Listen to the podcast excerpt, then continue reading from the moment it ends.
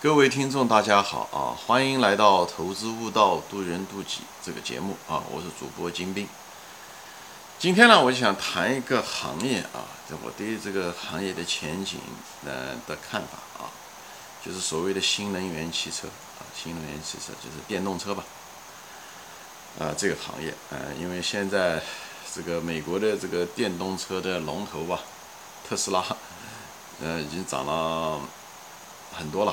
一千一两千块钱了啊！我每次见到人，基本上所有的人都跟我谈到特斯拉啊，所以让我想到了，呃，网络泡沫啊，二十年前的网络泡沫，正好二十年前啊，所以，所以大家很多人对特斯拉电动车啊充满了希望，觉得这是未来啊，这是下一个。爆发性的产业啊，这些东西是一个投资的一个机会啊。嗯，我对这个并不是特别的看好啊，我觉得它是有一定的前途，但是不像大家想象的那么厉害啊。就从商业的角度啊，我不是说这个东西不会成为未来，我只是说从商业的角度来说，从一个投资者的角度来说，啊，我并不是特别看好啊。就是这行业有发展啊，但是不像。互联网不像别的东西，我整个对整个新能源，其实我都保持一个比较，啊保守的一个态度啊。我觉得这个新能源为什么？我讲一下子我的理由，好吧？你如果对整个商业史啊，对人类社会发展嘛，这个几百年的商业史啊，工业史也好，商业史也好，其实你看所有的行业啊，所有的伟大的企业。特别是行业吧，因为企业是从行业中发展起来，就是需求的角度来说吧，它实际上任何一它都在满足着人的欲望，就这个企业必须要这个生产出来的东西，它必须能满足人的欲望。从长期来说，呃，以后满足人的真正的需求，啊，那么我在别的节目中说过啊，什么是满足人的欲望和需求呢？第一，你最好能够超越空间。啊，你能超越空间，因为人有最受空间和时间的限制嘛，所以超越空间，像汽车、铁路、飞机，这个都是伟大的行业，因为这个行业可以发展很多年，哎，它这不是昙花一现的一个呃企业，因为什么呢？它给人带来了自由度嘛，对不对？你可以人可以跨越空间，汽车可以很快就到达某一个地方，而不是走路或者是骑马，对不对？铁路也是一样的，飞机更是如此，对不对？所以这一类的行业，哎，它就能够起得来。呃，还有呢，就是你要能跨越时间啊，就是你能给大家省时间啊，就是不用亲自去那里，对吧？你就可以省时间。那么前面汽车、飞机也算是给你省时间，又可以跨越空间。像电话通讯，为什么这几十年发展的很快？就是给人省了时间，又又不用，对吧？不用跨越空间，不要，对不对？人要亲自到了呢一个电话就可以了，对不对？手机啊，互联网啊，对不对？包括计算机，很多东西人。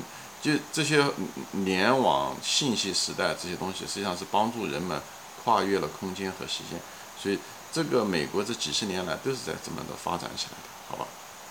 中整个文明社会吧，不是说美国都是这样的，所以这是人类共有的一些东西，所以这些东西都都要有。以后呢，你第三个呢，就是你能够给人带来快乐也可以啊，比方说游戏机啊、电影啊、电视啊、游戏，这就是人性。比方说喝酒啊，对不对？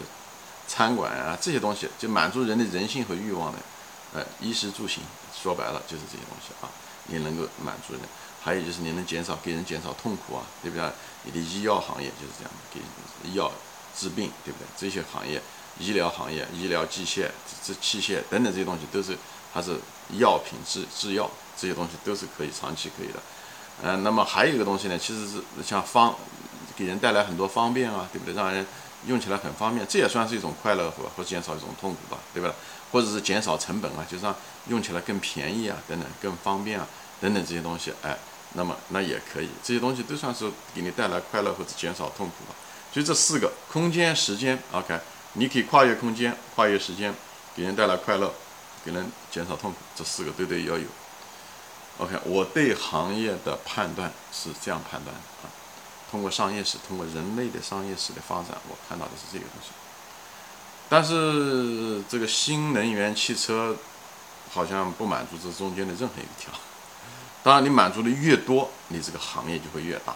但是新能源汽车是我看了几乎没有，啊。新能源汽车首先它速度也不快啊，以后它也不是很方便，至少现在是这样的，加这个充电啊各个方面都很不方便，而且你生怕那个电池用完了，对不对？很不方便。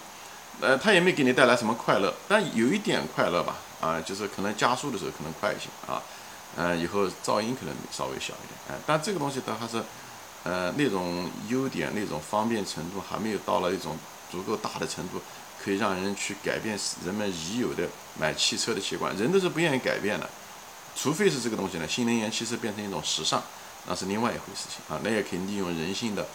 呃，被尊重或者是追求时尚，呃，嫉妒心嘛。比方说，你你家买了，我也得买，对吧？你你还没到那种程度，所以这种东西就新能源汽车必须要做的比传统汽车要更好，你才能达到这种。这个东西是个未知数啊。还有就新能源汽车也不便宜。如果是你要便宜的话，那人家为了成本的需要也可以，对吧？你满足了人这一点。因为它之所以为什么不便宜呢？那国家为什么老是补贴呢？国家补贴说明它这个成本比较高啊。所以呢，即使所以，国家如果哪一天它真的不补贴了，而且价格确实是比我们现已有的传统的要要低很多，那么人们那时候可能出于这个省钱的考虑，那可能就买。如果是价廉物美，人们就会买。我觉得新能源汽车可能要到那一步，可能还有一段时间啊。所以呢，补贴本身就说明这东西挺贵的啊。而且另外一个，我就是你要看人类史的时候，你能看得到，任何靠政府补贴、政府政策来扶持的行业。我真的没有见到过，就是取得巨大成功的企业。那说明什么？它是让政府补贴也好，这些东西也好，它还不是那种天然的商业化的，是根据人的需求来驱动的一个产业。所以它是说白了，有一点点像是呃人造味精，对吧？就是这样的，它不是嗯自然的啊，它它不是一个自然的，它是个人工的。它人工的东西，它它毕竟不是符合人的正常的市场需求。对不对？人其实是不会为环境买单的。虽然每个人都希望有个好的环境，这就是人性啊！没有人愿意掏自己的钱包为环境买单啊！无论在中国，在美国都是如此。不管他讲的有多好听，美国可能要稍微好一点，有还有一部分人为环境买单，但这种人还是极少。你要让普通的大多数人老百姓为环境买单，就是因为新能源汽车可以环境可以更好。你可以做宣传，但是让让人家去掏真金白银去做，人们不会去做的啊！我不是贬低人性。但这是这是个不争的事实啊，那另外就不说了，就是这个电池会将来用的多的话，会产生二次二次污染，对不对？你但电池用完了以后要报废要扔掉，也会产生很多的这个环境问题，好吧？所以就是还有就是因为大家这个东西一个最大的一个基地就是只有是呃基础设施，对不对？这个充电是怎么样的充电，或者电池该怎么换，这个是个大问题。这个基础设施要一定要普及到一种程度，人们要很方便才行。现在因为用的人少，所以基础设施也没办法跟上。因为基础设施放到了闲置了也不行啊，所以这个是鸡和蛋的问题。这个其实这个过程是其实挺漫长的。那嗯嗯，如果完全是靠政府来花钱来建这东西是不现实的啊，因为这个毕竟是需要大量的这东西要建，而且嗯地啊大大量的呃电桩啊，以后呢还要得维护啊等等这些东西里面。因为它只要商业上面没有办法挣钱，这个东西是很难推广开的啊。这个基础设施，呃，什么时候能够最后出现好呢？就是出现了，就除非是美国的这个加，就是或者是世界上加油站越来越少，而充电站越来越多，或者是呃这时候的时候，人们觉得使用这个燃油车越来越不方便的时候，人们那时候可能会选择电动车啊。就是可能这个是最大的一个，就是方便。但是这个拐点还远远没到，我觉得这个至少有个十年二十年嘛，所以我并不看好新能源汽车，也在这个地方。就是新能源汽车是不是五十年以后、一百年以后大家都是开电动车？是的啊，这是无疑的。但是，呃，它毕竟是靠政府补贴，它不是因为一种满足人的欲望、满减少人的痛苦，或者是跨越空间、跨越时间这几个大的这个维度，它都没有达到这这个。哎，我觉得它是很难的。哎，它有一天电动车如果给人带来了方便，比燃油车又便宜，这时候人们才会大量使用，这时候这个企业才会起来，好吧？虽然美国现在就是特斯拉的车子越来越多，它之所以越来越多，上它成本降下来了，就它的价格再也不是当年的十几万块钱，现在可能三四万美元就可以买得到，这时候它才有机会，嗯，有一部分人用。但我相信大多数人还是不愿意用这个，就是因为电动车还有很多的不方便，好吧？行，今天就说到这里啊。我就是，所以我认为，呃，新能源汽车，呃，是未来啊，但是这个未来可能不像我们想象的会那么早会到，所以你如果投资新能源汽车，指望成为一个下一个牛股或者下一个怎么呢？我并不看好。行，今天就说到这里啊，今天也是正好说在特斯拉的股价如日中天的时候，有也许被打脸啊，但是我提醒各位，呃，买特斯拉股票的人也得小心啊。好。今天就说到这里啊，谢谢大家收看，我们下次再见。